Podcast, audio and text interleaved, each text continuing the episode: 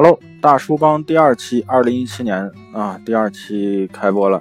呃，昨天的一期呢，大家的反馈都非常好，非常感谢大家在一年后，呃，还能有如此高涨的这个关注度啊，呃，说明我昨天的决定是对的，重新开播。因为去年也是这个时候啊，大概隔了有一年的时间。嗯，今天的主题呢，我想给大家分享一部电影啊，这部电影叫《摔跤吧，爸爸》。大家都看到啊，呃，我不知道大家是从哪个这个节点开始哭的啊，反正我是从电影的后半段就开始哭，啊，一直泪奔，我就觉得，哎呀，我这我这个这个眼泪好不值钱。对，呃，大家知道，呃，印度有一个叫宝莱坞，对吧？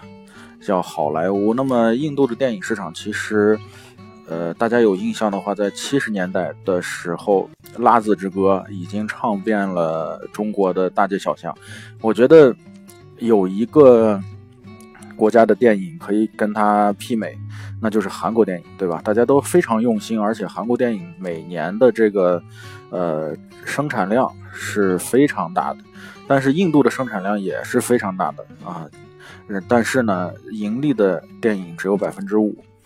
嗯，OK，那我翻到了一个小的文章，也跟大家分享一下啊，就围绕这个摔跤吧，爸爸。呃，文章的内容是这样的：从出生到死亡，你的人生就是摔跤啊，就是一场摔跤。那我们得益于打败了巨人，却不知巨人已老。有人说，看摔跤吧，爸爸的时候。非常没出息啊！反正整个电影院，我觉得，呃，大多数吧都在哭。嗯，呃，电影的剧情给大家简单介绍一下啊。呃，大女儿吉塔啊，时不时被重重的摔倒的声音从杜比立体声传出来啊，听的是非常的格外的疼。呃，讲一个摔跤的爸爸如何把两个女儿培养成全国的冠军和金牌获得者。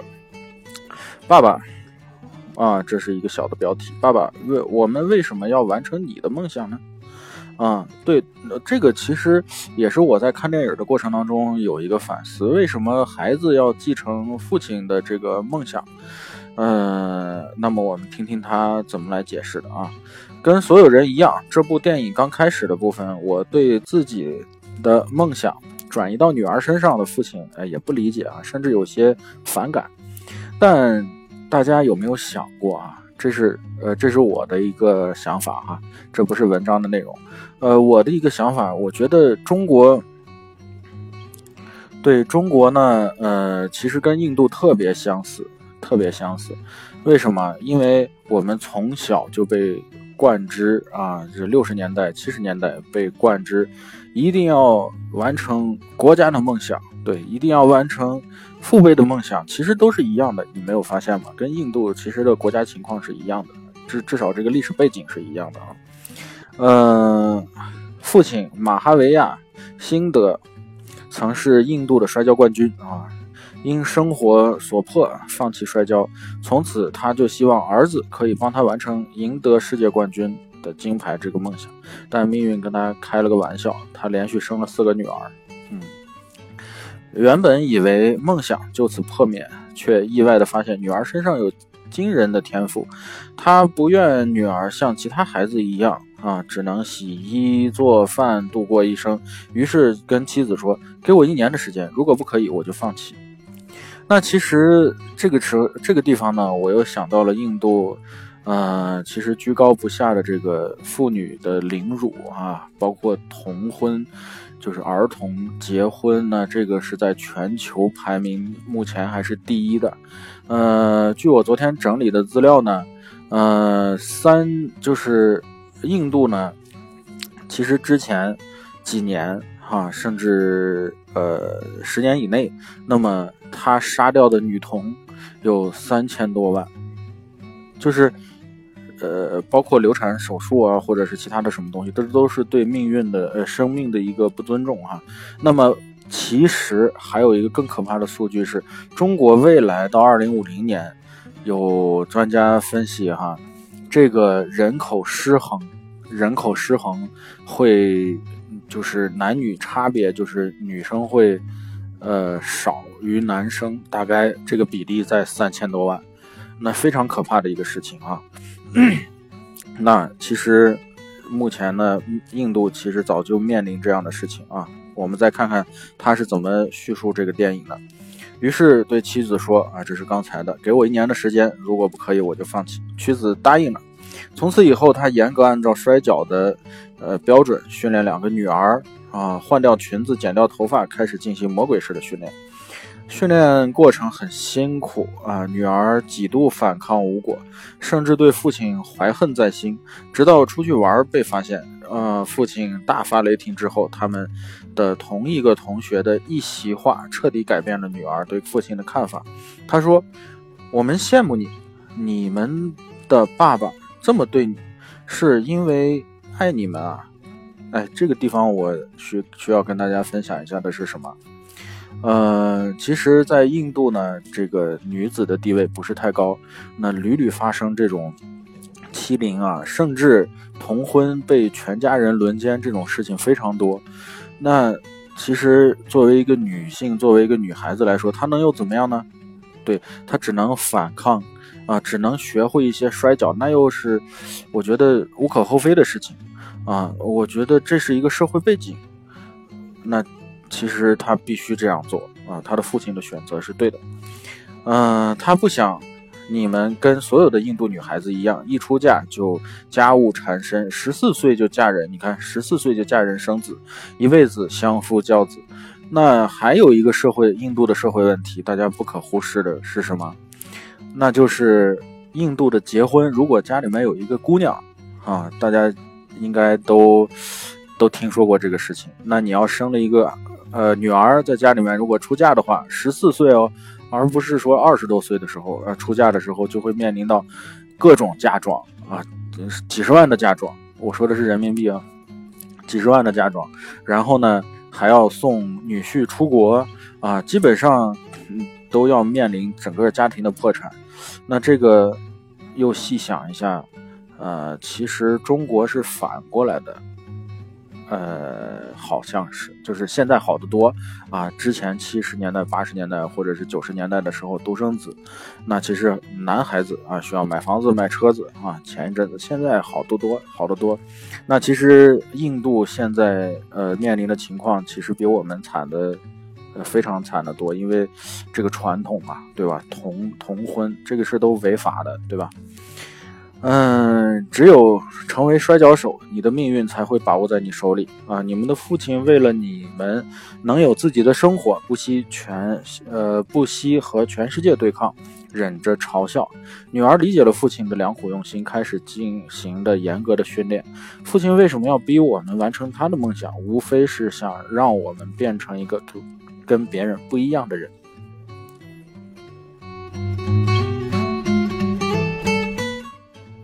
好，第二个部分呢，就是面对质疑和嘲笑啊，你要做出的就是往前奔跑，你要做出的就是往前奔跑。印度的历史上从来没有女孩子成为摔跤的记录啊，在他们眼里，女孩子是没有地位啊，只能在家里面做衣服、看孩子啊。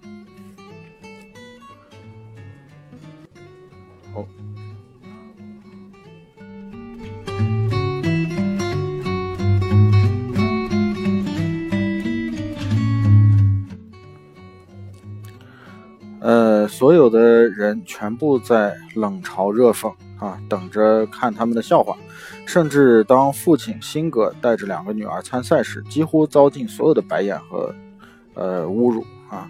巴比塔选择了一个最厉害的对手啊，于是第一次参赛没有经验，最后还是输了，却但却是得到了五十块的卢比啊，因为他赢得输了这场比赛，但是赢得了尊重，全场掌声雷动。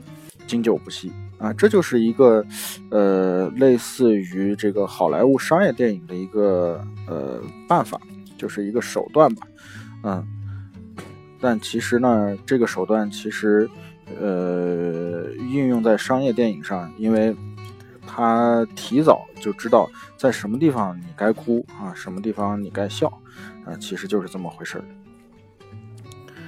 呃。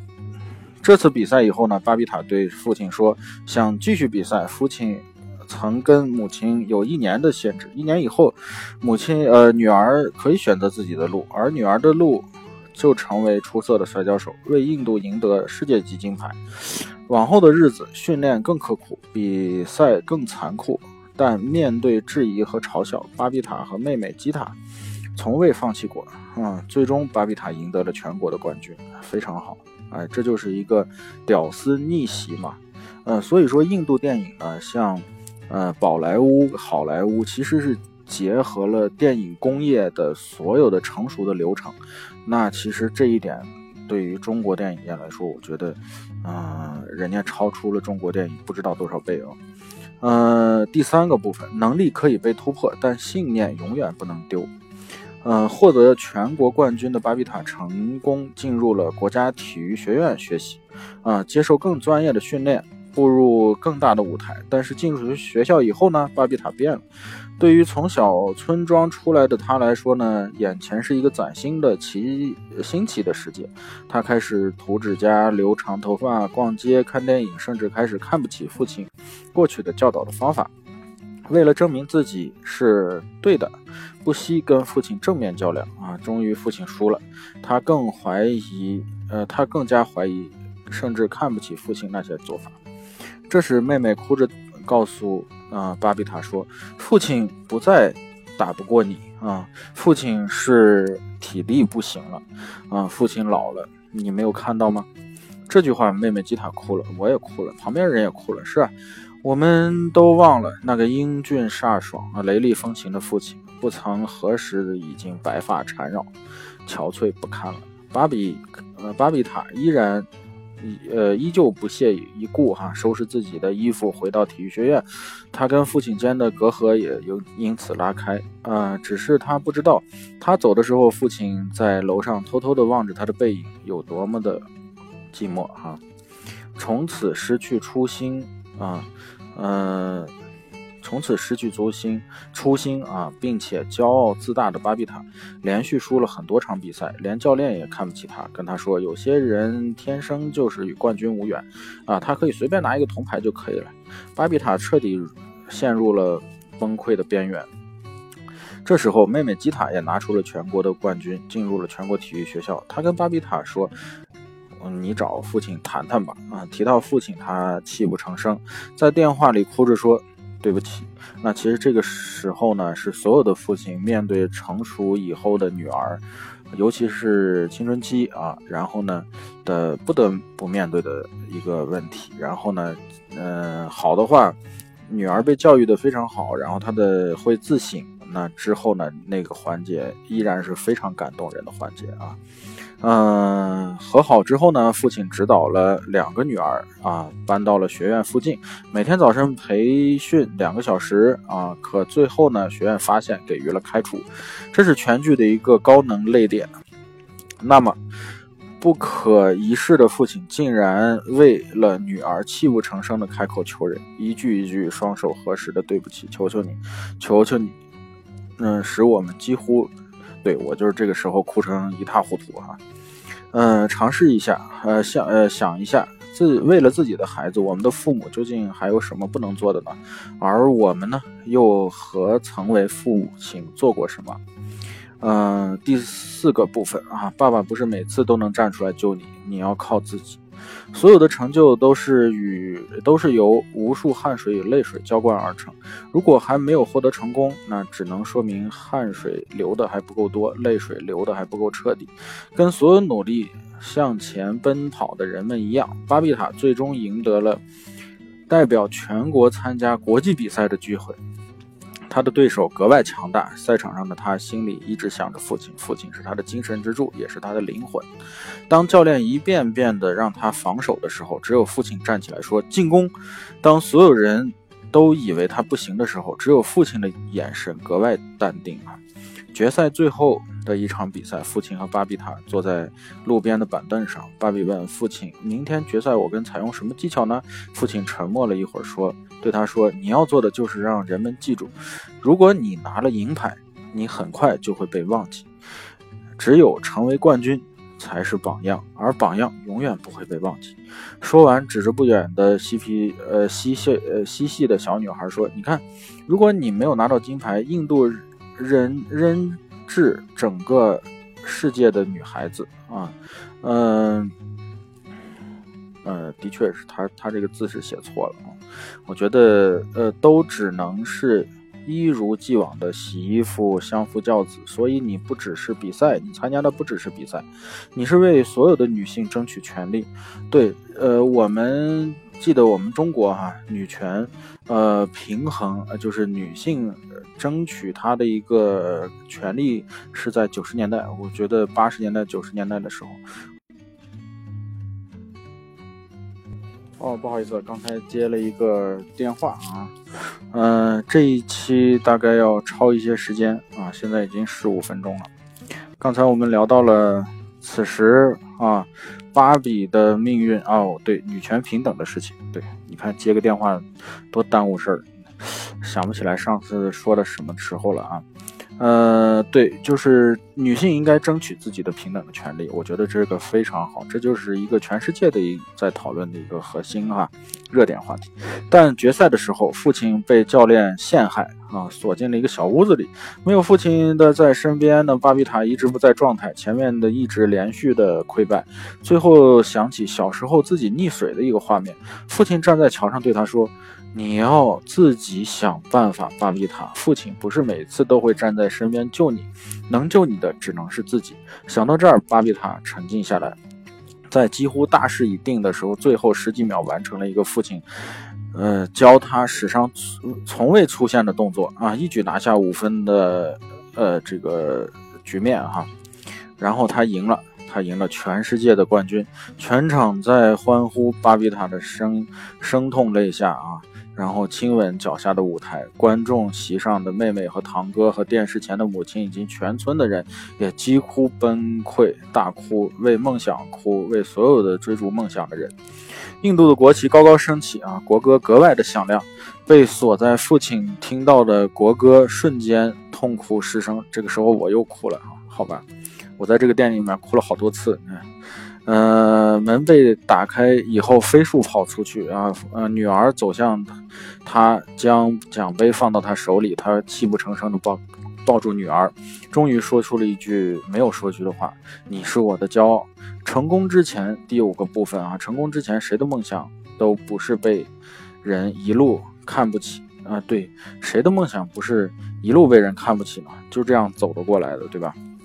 包括我现在的创业，啊，很多人也是在说啊，你你不行啊，或者怎么样的，但没关系啊，你完成你自己的事情，你达到你自己的目标，这就可以了啊。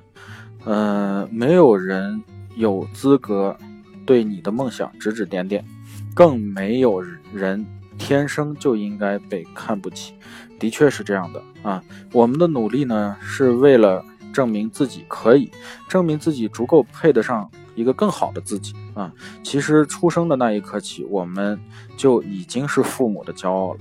对，父母对孩子可以付出一切，这就是我今天想跟大家分享的内容。其实你的成功就是你的成功，不是任何人的。而父母的付出，呃，他是世界上最无私的爱啊，一定是这样。好，非常感谢大家今天超时了啊，十八分钟。